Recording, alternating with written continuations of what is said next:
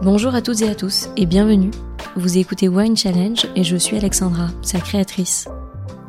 Depuis 2018, je sillonne les villages champenois pour partager avec vous les discussions sincères qui naissent de mes rencontres passionnantes avec les vigneronnes et les vignerons de Champagne.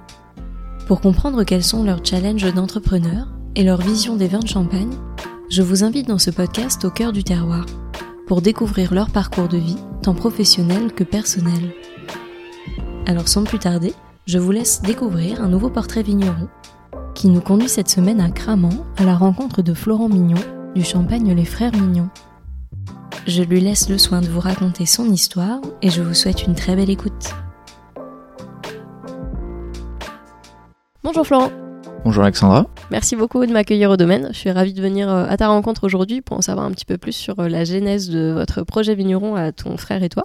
Donc bah, pour commencer, je vais te laisser te présenter et présenter le domaine de la façon dont tu le souhaites. Bonjour à tous, je m'appelle Florent Mignon. Donc euh, on a repris l'exploitation avec mon frère en 2014-2015. Par contre, nos parents travaillaient via une coopérative.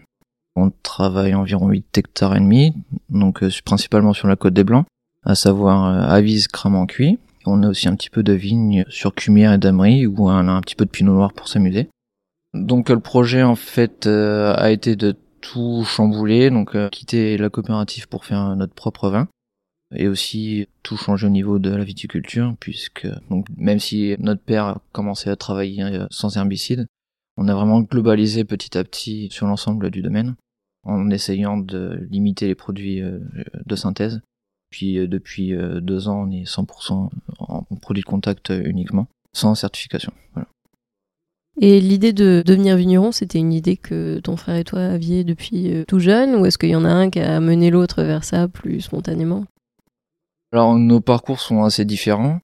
Pour commencer par celui de mon frère, en fait, euh, lui il a fait lycée viticole à Avise, BTS Vitiono, puis il a fait une licence le développement durable. Suite à ça, il a travaillé dans une maison de champagne à Cramant, Champagne Bonheur pour les citer.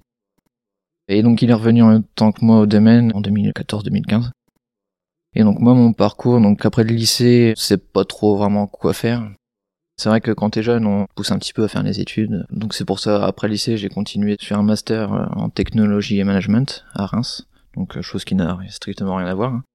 Mais je pense vers 2011, 2012, la passion pour le vin a commencé à arriver. Avec les copains, en buvant de plus en plus des bons vins, on commence à chercher à comprendre euh, bah, comment ça a été fait. Et puis au final, c'est hyper passionnant, quoi. Alors que c'est vrai que quand on est petit, on a toujours été aux vignes, mais que la partie vigne, pas forcément la plus réjouissante quand t'es jeune ou que t'as envie plutôt de jouer au foot. Et donc euh, c'est vrai qu'on n'avait pas la partie vin hyper passionnante qu'on peut avoir aujourd'hui. C'est pour ça que c'est venu un peu plus sur la tard. Mais une fois qu'on est dedans, c'est hyper passionnant et puis sans regret quoi. Donc tu te rêvais pas vigneron euh, dès le plus jeune âge, toi, pas forcément en tout cas Non, non, pas 5-6 ans. pour tout vous dire, je me rappelle que je voulais plutôt être cuisinier. Ce qui reste un métier euh, un peu sur le partage et la, gastronomie aussi. Et du coup, est-ce que toi, tu avais fait quelques voyages ou euh, quelques années d'études à l'étranger aussi, ou de stages par exemple? Euh, bah, J'ai fait des stages via mon école. J'ai déjà fait six mois à Pforzheim en Allemagne. Et ensuite, six mois à Reims, chez Colère France. Donc euh, aucun rapport, j'étais en achat et logistique. Et le but pour moi, c'était de faire rapatrier une production d'un robinet en France donc c'était sympa, euh, je, pense que j'étais pas trop mauvais, mais ouais, c'est, c'est chiant quand t'es au bureau aussi et puis t'as même pas de fenêtre, c'est pas très réjouissant. Après ça, j'ai dit, il y a quand même un beau domaine qui nous attend euh, à la maison, euh, des belles parcelles à vinifier et tout. Donc ouais, il faut y aller quoi. Et t'as pas ressenti le besoin de te former, je veux dire, sur un aspect purement théorique à la vigne au vin? Alors pour ma formation, bah, pour la vigne, honnêtement, ça avait travaillé, je pense, tout ce qui était travail manuel. Sur les traitements euh, un peu alternatifs et tout ça, je me suis vraiment formé dans les livres. Ce qui n'est peut-être pas la meilleure façon de se former pour certains, mais au final, quand on le met en application et, que ça marche, on, est content, quoi. Et vous avez trouvé chacun votre place facilement avec ton frère Chacun s'est réparti les rôles dans lesquels il était le plus à l'aise Vous faites un peu tout, euh, tous les deux? Ouais, bah ça s'est fait naturellement. Tout ce qui va être euh, réception, dégustation, ça va plutôt être ma partie. Mon frère va plutôt être euh, la partie euh, tracteur, euh, parce que je pense qu'il conduit mieux que moi. Après, tout ce qui va être travail de la vigne, on est tous les deux. Au vendange, on est tous les deux ici au pressoir cuverie. On ferait vraiment tout ensemble en fait, donc non, il n'y a pas de souci. Et c'est comment de travailler avec son frère? Est-ce que c'est plutôt un avantage ou un inconvénient ou est-ce qu'il y a un peu des deux? Oh, bah, Il y a un peu des deux parce que il y a toujours des tensions à des moments donnés. Euh, je pense qu'un peu comme partout, euh, au final, on n'hésite pas à s'engueuler quand il y a un truc qui va pas, alors que quand c'est être un salarié, on va être un peu plus soft. Par contre, euh, après, à côté de ça, on n'a pas besoin de se dire grand chose, quoi. On sait qui fait quoi, enfin, c'est, c'est naturel. Et ça, c'est bien. Et puis, si on doit être tous les deux à traiter le samedi, on y va tous les deux, le dimanche, pareil. Donc, c'est l'avantage qu'on n'a pas forcément avec des salariés aussi. Et qui a été vraiment moteur euh, du projet au tout début? On était vraiment tous les deux d'accord à y aller, quoi. Ça s'est vraiment fait du jour au lendemain. Je me rappelle, c'était au Vitivini en 2014. On s'est dit, ok, on revient tous les deux. Euh, par contre, tous les deux, on va, s'embêter un petit peu à faire que de la vigne, euh, à respecter une recette, taille, liée, palissage, vendange, tout ça. Et pas voir le produit final, quoi. C'est hyper frustrant, je trouve. Donc euh, on s'est dit, on revient, mais par contre, euh, faut monter notre truc. On a dit, ok, go. Et puis euh, notre père a suivi aussitôt, il est venu avec nous au Vitivini, on a choisi le pressoir direct, et ça a été très rapide à faire le choix. En une demi-heure, euh, revenir sur le domaine, à monter notre propre truc, ça s'est fait, quoi. C'est hyper rapide. Je pense que c'est aussi ce que tout le monde voulait sans vraiment le dire, quoi. Oui, ce que j'allais te demander finalement, est-ce que ton père n'attendait pas ça quelque part, d'avoir une suite à ce que lui avait commencé à écrire? Alors bah c'est une question qui peut être très ample en fait parce que c'est vrai que je me rappelle d'une de ces phrases du Cédric des Caves du Forum que je salue d'ailleurs. Quand mon père lui a dit au final euh, bah, c'est après 55 ans que je redécouvre mes terroirs. Il dit c'est très fort de dire ça. Donc c'est vrai qu'au début bah, il est une nature très stressée hein, mais très stressé qu'on qu'on fasse ça. Mais au final c'est vrai qu'il devait y penser aussi depuis des années donc euh, non il est très content aujourd'hui je pense. Et qu'est-ce que signifie la transmission pour toi? Qu'est-ce que tu partages aujourd'hui avec ton père? Ah bah transmission, bah déjà il a super bien géré le truc. Enfin on est arrivé, tout était prêt, pas vraiment le bâtiment vinicole. On avait le matos pour travailler dans les vignes, des vignes en super état, notamment avec beaucoup de sélection massage. On a très peu de clones, donc ça c'est une chance qu'on a aussi.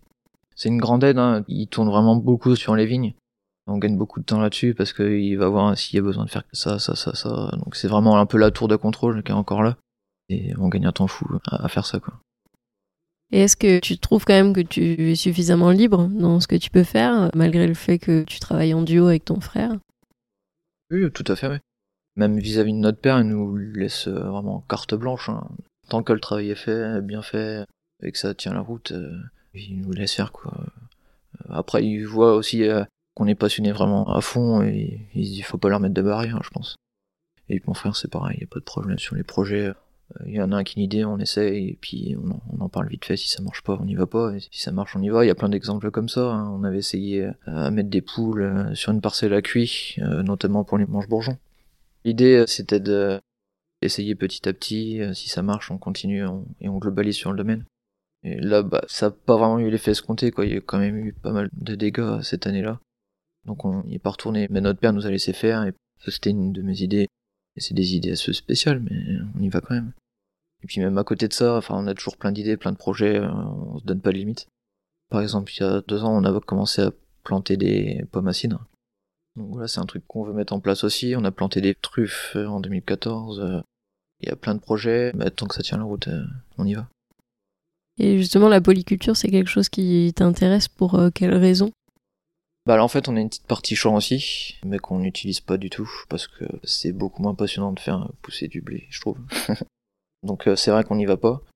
Donc tout est fait en prestation, et ça va pas trop en adéquation avec euh, nos idées, quoi, parce que c'est fait très conventionnellement, et on contrôle rien, en fait, sur la prestation. Donc euh, l'idée, c'est de reprendre une petite partie des champs à chaque fois, et de bah, faire des truffes qui consomment pas du tout de produits. Les pommes à cidre également, c'est une des boissons les moins noires au niveau environnemental.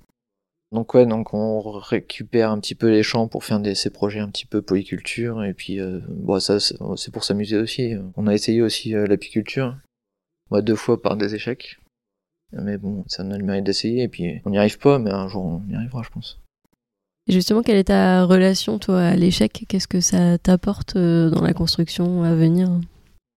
Un échec, c'est ce qu'on dit souvent, c'est reculer pour mieux sauter, donc euh, faut pas voir l'échec comme une tare, c'est plus euh, une leçon pour l'avenir, je pense. effectivement, on cherche à savoir pourquoi ça n'a pas marché, Et puis dans un but d'amélioration continue, on résout les problèmes pour y arriver. Quoi. Et concernant la vinification, est-ce que du coup vous aviez réfléchi à une certaine façon de faire dès le début? Est-ce que cette façon-là, elle a évolué euh, dans le temps? Ou est-ce que voilà, c'est resté à peu près euh, semblable à ce que vous aviez en tête au tout départ? Donc on a commencé, euh, on avait 8 fûts il me semble la première année, donc en 2016, notre première vendange. Donc on a 8 fûts et puis aujourd'hui je sais pas combien qu'on en a, mais c'est une grosse majorité maintenant.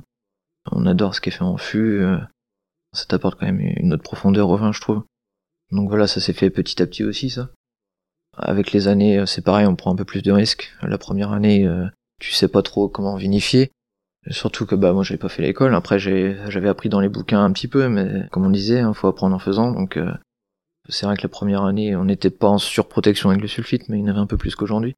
On était en levure sectionnée la première année pour vraiment pas prendre de risques, surtout sur un bâtiment neuf, tout ça. Donc voilà, faut laisser chercher un petit peu. Par contre, euh, l'idée première, c'était de vraiment de toucher le moins possible au vin.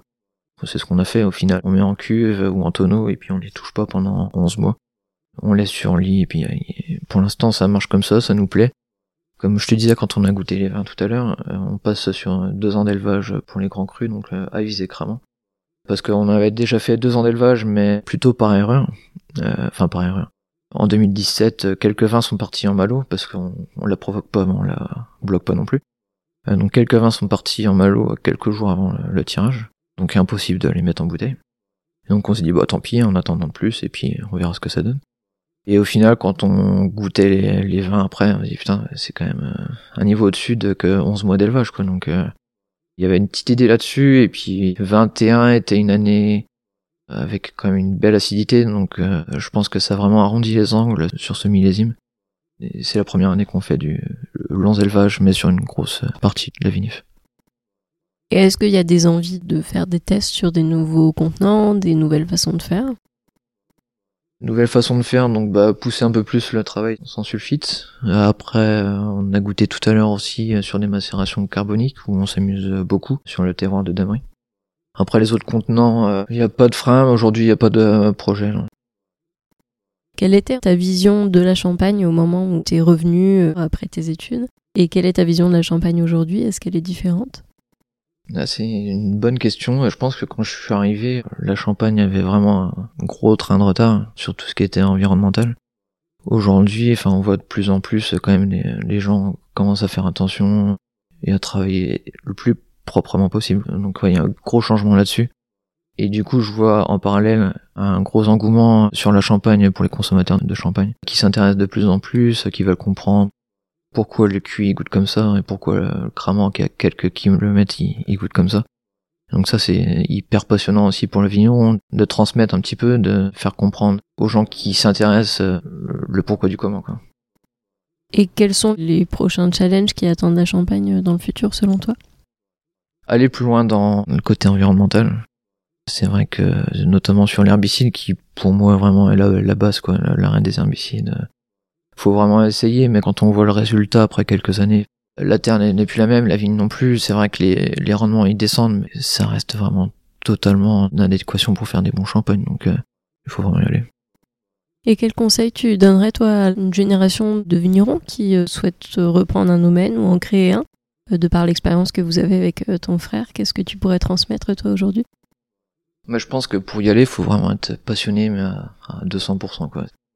S'il n'y a pas la passion, je pense que ça va se ressentir dans le champagne et même dans la vigne. Je pense que c'est vraiment la passion qui va être le leitmotiv, en tout cas pour nous, qui essayait de faire des grands vins. quoi. C'est ça notre, notre truc. Est-ce que tu penses que tu seras vigneron toute ta vie? Oh bah je pense quand même c'est bien parti. Non, mais c'est tellement passionnant et puis il y a tellement de choses à découvrir. On n'y connaît rien encore aujourd'hui, quoi. On a que quelques années, après ça passe très vite les millésimes. Donc ça, c'est un peu plus embêtant, mais bon, faut faire avec. Mais c'est vrai qu'on veut toujours essayer de nouveaux trucs, et sans arrêt en train de vouloir aller plus loin, quoi. Est-ce que tu penses que le métier de vigneron sera le même dans 20 ans? Bah ça risque de changer, notamment avec le réchauffement climatique on le voit déjà aujourd'hui, les grosses maturités qu'on a. Après, c'est vrai que nous, on essaye de pousser de plus en plus les maturités. Pour donner un petit exemple, donc sur la vendange 22, la date d'ouverture des vendanges, à Avise, ça devait être le 28 août, et on a commencé le 6 septembre. Mais quand on goûtait pour nous les, jus euh, fin août, en fait, on n'avait pas le goût qu'on attendait. Le jus coulait encore un petit peu vert, euh, puis on était sur, vraiment sur des goûts un petit peu asperges, rhubarbe. Donc c'est pour ça qu'on attend de plus en plus. Donc pour moi, les, raisins, les années comme 22, ça manque de maturité phénoïque en tout cas à 10,5 quoi. Donc euh, c'est pour ça qu'on a attendu. Après ça pose d'autres problèmes. Donc on l'a goûté. On a des parcelles qui sortent à, plus de 12, 12 et demi. Donc pour la deuxième fermentation en bouteille, ça complique un petit peu les choses parce que euh, on est quand même dans un milieu hostile avec euh, beaucoup de pression. Quand on rajoute beaucoup d'alcool, les levures ont quand même du mal à travailler quoi. Donc un petit peu de sucre restant, mais euh, au moins on n'a pas besoin de doser. Et avant de conclure cet entretien, est-ce que tu peux partager avec nous ta plus belle expérience liée à une dégustation, qu'elle soit sur un vin français ou étranger, enfin en tout cas l'expérience qui t'a peut-être conduit à faire le vin que tu fais aujourd'hui C'est une bonne question, encore une fois. Le premier vin qui me vient comme ça à l'idée, donc on a un très bon copain qui vient faire les vendanges chez nous tous les ans. J'avais sorti euh, Jean-Yves Perron euh, sur une macération de blanc. C'est un super moment parce que bah, d'habitude on fait la bouteille en deux jours et là on l'a fait une demi-heure quoi donc euh, Donc c'est vrai que c'est une bouteille, on s'en rappelle tout le temps avec le copain, donc ça, ça a marqué. Et qu'est-ce qui t'avait marqué particulièrement sur euh, ce vin-là? Enfin, quel souvenir il t'a laissé? Bah je sais pas, il y a aussi beaucoup de moments, tu quand tu bois un vin. Il y a le moment qui joue beaucoup parce que, en plus, normalement, je suis pas vraiment un gros gros fan des macérations de blanc. Et donc je dis, bon, euh, on va goûter ça. Mais après, il y a tellement d'autres occasions. Pour moi, la plus belle bouteille que j'ai bu, ça va être un, un Auvergnat. Euh, j'avais ramené ça à un Noël, donc pour faire goûter euh, à notre père. Parce qu'il a pas vraiment la culture vin qu'on peut avoir. Et donc, euh, je lui dis, tu l'ouvres le matin, et puis voilà. Et euh, je lui passe la bouteille, et puis il m'appelle le matin, et, il me dit, ouais, ramène une bouteille, parce que je, crois qu'il y, a un défaut sur, sur la bouteille. On va là-haut le midi, et puis je tiens la carafe. Il dit, oh, c'est exceptionnel. Donc voilà, c'est de beaux souvenirs parce que c'est des, des bouteilles qui sont hyper bien vues au niveau des connaisseurs en fait. Et donc faire goûter à quelqu'un qui connaît pas euh, au vernois et qui dit que c'est exceptionnel, tu vois que tu sais pas juste l'étiquette, il y a vraiment du vin derrière quoi. Est-ce que tu as des personnes qui t'inspirent particulièrement On est en contact un petit peu avec euh, la famille euh, Berèche et au final qui sont aussi deux frères. Donc c'est vrai que c'est pas un modèle mais ils font quand même aujourd'hui pas mal de bouteilles et quand tu ouvres une bouteille de Berèche c'est toujours bon donc on peut dire ouais c'est un modèle quand même. Qu'est-ce que je peux te souhaiter pour la suite, pour l'avenir, à ton frère et toi, pour euh, cette aventure que vous avez débutée? Bah là, la saison commence, donc euh, tu peux nous souhaiter un, bon millésime 2023, euh, et puis qu'on rattrape notre retard sur l'enherbement. merci beaucoup pour ton temps. Bah merci à toi, Alexandre. Et puis à bientôt. À bientôt. Merci à toutes et à tous d'avoir écouté cet épisode. J'espère vraiment qu'il vous a plu et qu'il vous a donné envie d'en savoir plus sur l'invité du jour. Vous pouvez retrouver dès maintenant toutes les informations et les références de cet épisode sur le site wine-challenge.com, mais également sur le compte Instagram du podcast at winechallengepodcast. Je vous donne rendez-vous dans 15 jours pour découvrir une nouvelle conversation. D'ici là, je compte sur vous pour partager vos épisodes préférés auprès de tous les amoureux du vin. Merci à toutes et à tous, et à très vite